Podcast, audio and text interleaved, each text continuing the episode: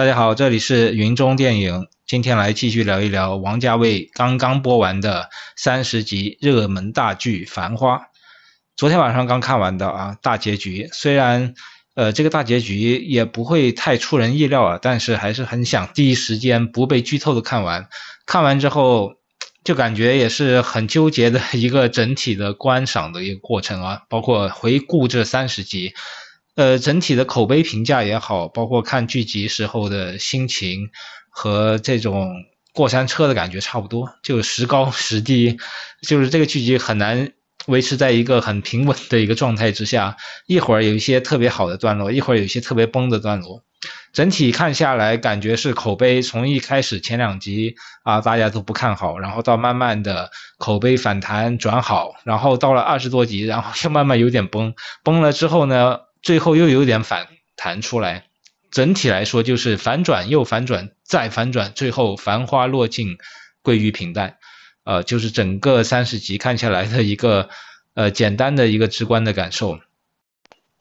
这个剧集的火爆程度就不用再多说了啊！我所有的上海的呃江浙沪地区的朋友们应该都在看这部剧集，讨论这个剧集。然后关于很多人也在说，王家卫这次导演剧集是降维打击啊！因为很多观众，尤其是中老年观众啊，在电视机里看剧集的观众，应该很少能看到一部。就像《繁花》这样，在制作上这个精度啊，就像是一个三十集的电影的这样的一个制作精度啊，里面的光影啊也是非常的呃有品位的啊。我觉得就是一般的国产电视剧都是打的堂堂亮的嘛。都是整个视觉上是很浅薄的一种视觉感受。那么现在国内的网剧有一些是参照韩剧的这种拍法，所以在摄影上也很讲究了。但是像王家卫这样的呃一个国际级别的导演，尤尤其是有着我觉得是一个非常独特的、无人能取代的这样的一个电影风格的这样的导演，就是全世界就。独此一家的这样的导演的技术风格和他的这种视听处理，能够在电视机上让普通的观众看到，其实也是一种，我觉得是电影美学的一种启蒙也好，呃，一种启迪也好，一种开发一种新的呃天地也好啊，尤其是对新的观众啊，年轻一点的观众来说，也是一个很好的一个启蒙啊。看多了国产剧的话，看一看《繁花》是会对你的。对影像的要求是会提升的。我还记得我第一次看王家卫的电影是《重庆森林》啊，当时也不知道，呃，那会儿九四九五年很早了，拿到的是牛皮纸袋的一种 VCD，呃，当时就第一次看这样的电影，就觉得非常的惊讶啊，因为那会儿看的港片基本上都是一些打打杀杀的火爆片，啊，吴宇森的片居多，黑帮片居多，呃。古惑仔的，然后警匪片，就这样的片子，忽然来一部非常文艺的，像《重庆森林》这样，然后它的叙事也是非常奇怪，大家都知道啊，前后两段完全没有关系的感觉，然后整个镜头语言也是非常奇怪。当时我就还是在高中啊，在读高中时候看到《重庆森林》这个电影，当时也看不太懂，但是就被它的这个影像的质感和讲故事的方式。啊，以及整体这种电影感觉给震撼住了。我相信有一些年轻的呃只看国产剧的，无论是中年、老年还是年轻朋友，看到《繁花》这样的剧集的打光方式，包括它的这种呃讲述方式，也是会感到一阵呃就是很精品的感觉啊。就是虽然现在大家看电影、看电视的经验肯定比我小时候要多很多，但是我觉得被王家卫这种非常极度风格化的呃影像被镇住的。观众也是为数不少的啊，所以说我觉得这个意义上来说，《繁花》在电视台上播出是一个非常有价值的，对中国电视剧史上也是一个前所未有的精度的展示的这样的一个里程碑的一个事件吧。那么说回来，就是我们要从王家卫的作品的角度来去再看这个《繁花》呢，我之前也说过，其实是有些失望的，因为这个片子虽然从国产电视剧的标准上来考核的话，呃，是一个非常高的一个制作标准了，但是从王家卫作为一个国际级别的大导演，也许是现在啊华语电影界，呃，除了杨德昌、侯孝贤，就是王家卫了，这属于在国际艺术电影。界公认的这个三个大王，杜琪峰都要往后排。就他们是公认的华语电影的三个艺术片导演的一个顶峰了。所以说，王家卫甚至是更顶啊，就是包括他在视语厅的十佳排名里面，他都甚至排进前十，可以说是前所未有的华人导演，呃，在世界电影、世界艺术电影界最高的一种评价了。所以说，王家卫这个导演他在国际上的身份和地位，啊，包括艺术成就、包括艺术影响是非常非常高的。那么他的作品，就是如果从一个整体的这样的一个十几年、二十年的脉络下来，到了最新的作品《繁花》来说，我之前也说过是一种重重复和一种倒退。其实这个重复已经在我们能看到，呃，他在制作上，甚至是后期制作上的捉襟见肘啊。我觉得，因为这《繁花》这个剧集体量实在是太大了，他以前一部电影两个小时都要做好几年。啊，所以这个《繁花》虽然做了四年，但是它是三十集这么大的一个体量，其实对王家卫的制作精度来说是远远不够的。所以我们知道他二零二一年应该交片嘛，但实际上他二零二二年啊才剪的一个出版，然后里面有很多黑场段落是要补拍的，然后一直补拍到今年呃上半年，然后到了二零二三年下半年才会呃十二月才播出，然后现在是二零二四年了，虽然。说是过了四年时间，但我感觉《繁花》如果这个剧集让王家卫再拍个几年，可能会更好，因为他会不停的去找到一些可补拍的空间，然后去改善。尤其是现在呃的成片，我们看到有相当相当多的重复性的一个镜头和音乐的运用啊，这个可能大家都有这种感受，尤其是很多转场镜头，一旦要转到这个和平饭店了，然后就是那一个航拍啊，大家可能已经看了十几二十遍了。然后一转到什么进贤路，一转到呃，尤其是和平饭店，我觉得黄浦江啊这几个航拍是已经被王家卫给拍包浆了，就是用包浆了，每一个都用了十几二十遍。然后里边的那些再回首了，我的未来不是梦了，呃，执迷不悔了，然后 Beyond 的歌呀，哎呀，就是用的太多遍太多遍了。就是当第一遍、第二遍用的时候，你还觉得哎用的挺好，挺新鲜。然后用到第三、第四遍的时候，你会觉得哦，又来了。当用到第五、第六遍、第七遍的时候，你想能不能换一首？因为他每一次用呢，用的又不是一小段，一般 就是一用就是大半段，或者是整首歌放完。啊，像张学友那首《偷心》就放了三遍。所以他用这样的一个高强度反复用这个音乐，虽然我知道这音乐好听，也架不住这样的审美疲劳。太多集，太多集，用同样的音乐，同样的镜头。同样的转场啊，然后有大量的就是重复，我觉得是一种重复倒退的一种后期的剪辑工作。我觉得一般的导演其实都很难接受这个东西。就像我这种已经对自己要求很不高的话，很不高的一种导演了，然后看到这样的一个后期，就是也会觉得摇头啊，就是。怎么用得下去呢？啊，有用的第七遍再回首的时候，我怎么用得下去？怎么能还能把这个歌贴上去呢？就不能换一首音乐吗？包括他之前用了很多莫里康内的音乐啊，也是用到十遍以上。就是这个片子的后期，我觉得可能还是素材不够，就是重重复复的反复在用，反复在用同样的东西，同样的调子。虽然他可能觉得找到类似的这样的参考音乐也好，找到类似的这种调性的音乐也是非常难的，因为。要需要很多时间来去去淘，但是三十集的播出时间已经箭在弦上，不得不播了，所以就最后只能这样将就的凑合了一下。所以《繁花》这个剧集的整体的制作，给我总是有一种遗憾的感觉，就是它一方面也是国内电视剧制作精度的顶峰啊，无论是美术、摄影啊、剪辑，我们都能看得很清楚啊，这种技术是碾压普通的国产剧的。那么另一方面，它的确也有特别特别多的。后期制作上的、剪辑上的、配乐上的、镜头运营上的这种重复和明显的赶工的这种痕迹，我觉得又特别的遗憾。但也许《繁花》给我们留下的这种遗憾啊也好，过山车一般的观观观影感受也好啊，一会儿好一会儿坏。呃，然后有些集前十集还不错，然后到了二十六集，所有人都觉得二十六集是一个汪小姐人设大崩塌的一集。确实那集看的是让人非常恼火，里面有特别多的编剧上的一些细节的粗略，特别乱七八糟、胡编乱造之处吧。就是如果你从上海去深圳的飞机票被买买光了，你就不能去啊广州转个车吗？去飞到广州去？呃，先去转机一下，或者说是你坐火车也比你自己开一个车要快啊，就这样的一些细节，可能有无数个槽点可以吐。二十六集简直看完二十六集，我看网上也爆炸了啊，所有人都在那里吐槽这个胡编乱造。虽然二十七集给他兜回去了一点点，但是本质上二十六集造成的这个损害是无法比拟的。就是一个如果是一个前期筹备呃特别精致的一个精密的呃对剧本。各方面都是设计的非常精密的这样一个剧组，其实很难出现像二十六集这样的一个全面崩塌的一个情况，就是他会想办法去补救。但我感觉这个剧很多时候也是边拍边写剧本的，也是王家卫的一贯风格，甚至是拍完之后再改写剧本，然后再去补拍都有可能。所以他时不时的肯定会出现这种剧情上的呃 bug，我觉得会越来越多。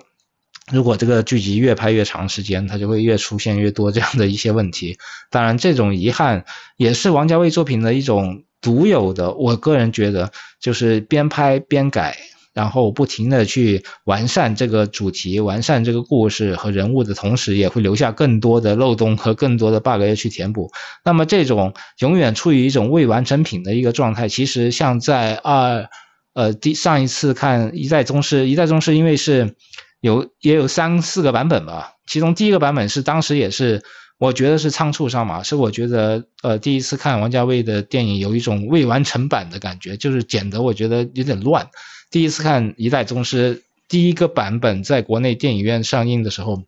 我是觉得很失望的，因为我觉得那版本完全的不成立，呃里面有很多未完成的这种痕迹。现在《繁花》也是给我呃很多时候是有这样的一个未完成的痕迹。但这个剧集毕竟也是结束了，结束在胡歌在希望的田野上啊，在社会主义新农村的建设工作中，留下了一个大大的所谓的不响的背影。那其实这个剧最核心的一个内容，我觉得就是不想。但是胡歌在里面其实是想个没完，从第一集开始啊，他的话语音就不停的想，不停的想。然后这个片子虽说王家卫想把这个片子拍成留白的感觉，但是。我没觉得太留白，因为这个已经很满了。就是看完之后，你也没有特别多的，我觉得可以发挥的想象的空间，因为每个人的结局都给你交代的清清楚楚，安排的明明白白的，其实是没有什么留白。包括胡歌在后面，呃，各种语录啊，各种时代的京剧啊，各种对未来的畅想，其实已经把不不单是把现。当下的事情给说完了，把未来的事情都给说完了，这还有不想吗？这已经想的唱的过于响亮了。但是我觉得这个剧集还是有。看完之后还是会有一些让人觉得，就刚才说的，它永远是给你不是一边倒的这种状态，你也不会觉得特别特别好，但也你也不会觉得它特别差，而是它总是有一些暧昧的不清的一些情怀和情愫在里面，让你觉得，哎，这个剧集其实也拍了很多很好的东西，包括我刚才说的王家卫作品的遗憾，其实他表现的内容也是关于遗憾的啊，就是他的电影，包括他的这个《繁花》里边。很少有什么呃完美的结局，呃大团圆，两个人在一起幸福的过下 过上了生活，尤其是情感上啊，情感的处理上，他一一般都是用缺陷、遗憾、错过这样的方式来处理的。啊，从他的东邪西毒、阿飞正传、春光乍泄啊，只有重庆森林在第二段王菲和梁朝伟的故事里边有一个好像很光明的影子，那么其他的二零四六啊到一代宗师。到繁花，永远都是男主角一个人孤零零的，错过了一个又一个生命中的美好，但是他会充满希望的活下去。呃，这个大概就是呃王家卫善于或者说擅长写的一种男主角的一种状态吧。所以它里边永远是充满着遗憾和错过的，而遗憾和错过其实也就是王家卫拍的最美的地方。呃，因为只有对未来。充满了希望，呃，对过去充满了怀念，然后这种基调的基础上，那些错过和美好好像都是变成可以接受的，同时是可以去把玩、去玩赏的，呃，因此王家卫呢，对过去的这种所谓的乡愁也好、怀念也好、迷恋也好，就可以肆无忌惮的通过这种情绪啊，通过他的心态，通过他的技巧来这样去发挥出来，这是他。的电影或者说它的剧集最好看的地方，就是这个片子其实是一个对过去的对美好的一个怀念与赞美，所以就是九十年代那个时代，呃，这个生机勃勃的那个时代，也是王家卫的可以说是他的父辈、兄妹辈啊茁壮成长的那个在内地成长的那个年代。当然，他那个时代他也茁壮成长，不过他在香港，所以他是用对内地的一种想象和怀念，构架了一个王家卫式的上海。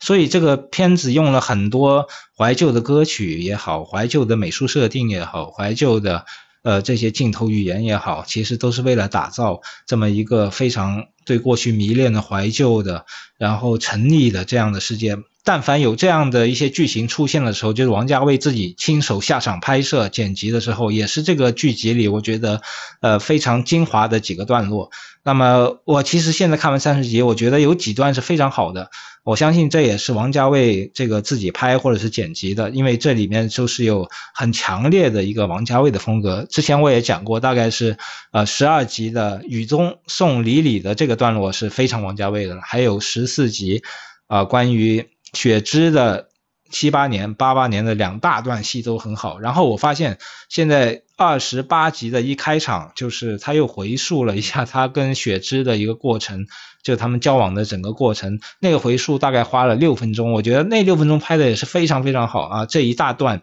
包括他们在雪芝的家里面是拍的最好的，就是好像是在上海的张园取景，然后搭景，然后也有自己的。后来好像去棚景里面又搭了一次，又补拍了很多。但无论如何，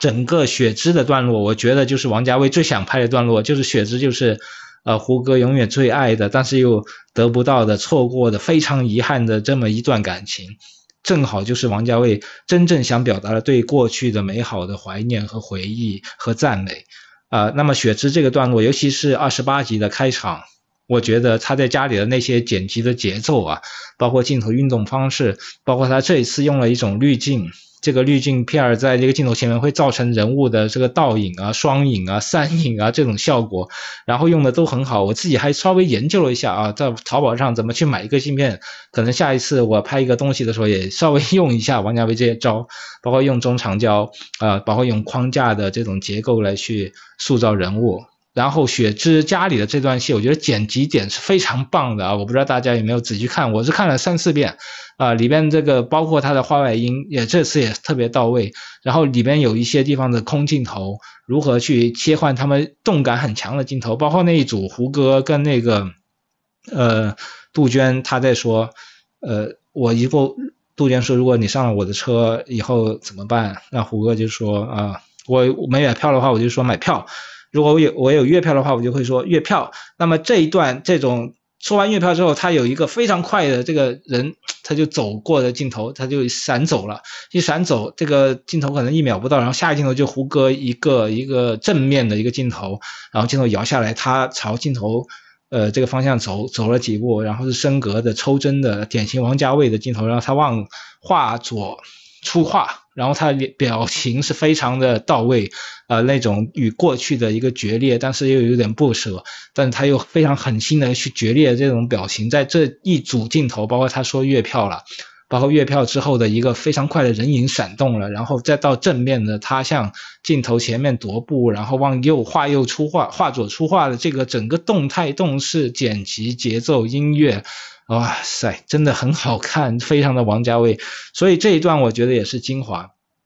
总总的来说，呃，这个剧这么多集里边，刚才我说的这几个是比较精华的段落，还有他们在车上搞一夜情啊，大所有网友都在说那个是车戏啊，开车戏，就所谓的呃，李李坐在车后座睡着了，然后胡歌在前面开车，那么开车这种车内的暧昧。这种来回的正反打，好像是在搞一夜情一样啊！这我觉得是有点过于发挥了吧啊！但是这种性意识是确实是有的，性意识的这种暗示，呃，这一段也是拍的挺王家卫的。还有就是李李跟王跟那个。宝总两个人在楼梯上一个大俯拍，然后要诀别，然后李李想偷亲胡 那个胡歌那个镜头，那个裙子一摆的那种像个花朵一样的在楼梯间绽放，然后情愫绽放，但是同时又克制住了啊那段他们没有亲下去嘛，所以那一段拍的也挺好，所以这个剧集永远就是有很多点，它会牵引着你。哎呀，拍的这么精致，我还是想继续看下去。但看着看着又觉得，哎，剧情怎么这么乱来，这么崩啊？强总又在捏柠檬了，强总又在说土味情话了，然后汪小姐一下人设又乱来了。总之，他又不会让你特别爽心的从头看到尾啊，就是中间总是冒出一些国产独有编剧的这种，无论是玛丽苏也好，杰克苏也好，这个苏那个苏的，总是让你霸总。就总是让你觉得，哎，怎么这么幼稚？一会儿又是非常成年人似的，对遗憾的、对美好的过去的怀缅与这种男女之间的暗示、犹豫不定啊，各种拉扯，这种戏都很好看。那一会儿又是非常的儿戏的创业戏，非常儿戏的这种商战戏啊，非常脸谱化的这种霸总戏。总之，它会让你在观影的感受上来回的拉扯。这就是我说的，看这个《繁花》也是。也是花了两个星期的时间追了这么三十集。我平常也很少看国产电视剧，去年看的完整的就是《平原上的摩西》，呃，《漫长的季节》也看了一部分吧，没有完全看完。然后彻底从头到尾看完的还有《繁花》，感觉是花了很长的时间，因为《繁花》的时间会更长一点，去陪这个剧集里面的人物，陪他的影像度过了这么长时间。感情嘛，肯定是有的，但是遗憾也是特别多，总觉得。在这个非常主旋律的这种引导之下，就是中国的所有的大型的项目，无论是电视剧还是电影，最后都不由不由自主的、无法避免的走向这个主旋律之路啊！尤其像《繁花》投资这么大，然后政府这么去参与度这么深，还有央视参与度也很深，就是它不可避免变成了一个主旋律、一个宣传的口号。这就不比那些小众一点的网剧，像《平原上的摩西》啦。漫长的季节，那么稍微能够做的不那么露骨，但是像王家卫这样的需要这种大盘子、大演员阵仗和一些大项目要求的，他必然在中国就会变成一个主旋律导向的这样的一个作品。而主旋律是对《繁花》整个无论是原著气质也好，也是对这个剧集的一种日常生活的气质啊，就是人和人之间的这种本来是比较坦诚的。呃，真挚的这种关系，加上了主旋律的口号式的东西，它又会变成，哎，粥里的一颗老鼠屎一样的，让人觉得食之无味啊，弃之可惜，甚至食之不是无味，食之是有臭味，但是你要不喝它吧，就整锅粥掉倒掉，又有点可惜。所以，虽然王家卫的视听语言是非常一级棒的，但是他在再回首这首歌的运用。这个贴切度上肯定就不如漫长的告别最后那一首再回首了，也用得非常的，就不要用很多遍嘛，你用一到两遍，点到为止是最好的。但像现在这样重复使用，反而效果会一次比一次差。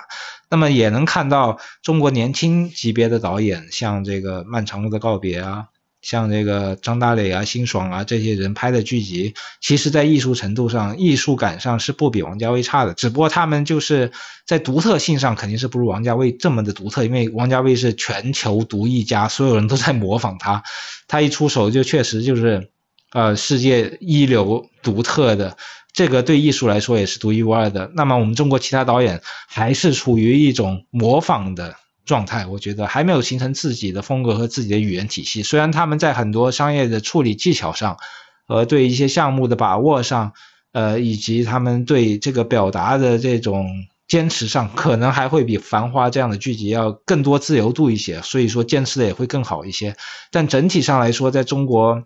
拍一个剧集，尤其是影响力大的剧集，实在受到太多的局限性了。就像是啊，《狂飙》这样的，本来有一段有些张起。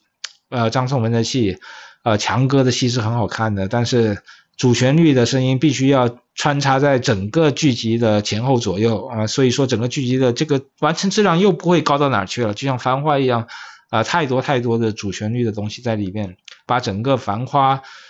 的意境也好啊，包括整个这个表达的层次也好，全部给拉平了，就变成一个很扁平的一个作品了，非常的可惜和遗憾。但就像我之前说的，遗憾本来就是王家卫电影和王家卫作品的一种独特的一种品质，你就当遗憾是一种美也好了。所以希望《繁花》有机会再拍电影版，不可能，我觉得景都拆了啊，怎么可能又去搭景又去拍呢？呃，我觉得电影版应该就不会有了吧。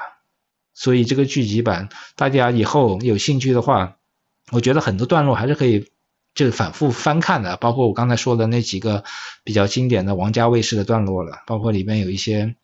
呃很上海的方言啊，上海的风情啊，包括那个时代的痕迹啊、细节啊这些东西，还是注定《繁花》是一部非常特别的，在中国电视剧史上能留名的一部作品。这样可能也就够了吧，对于王墨镜来说。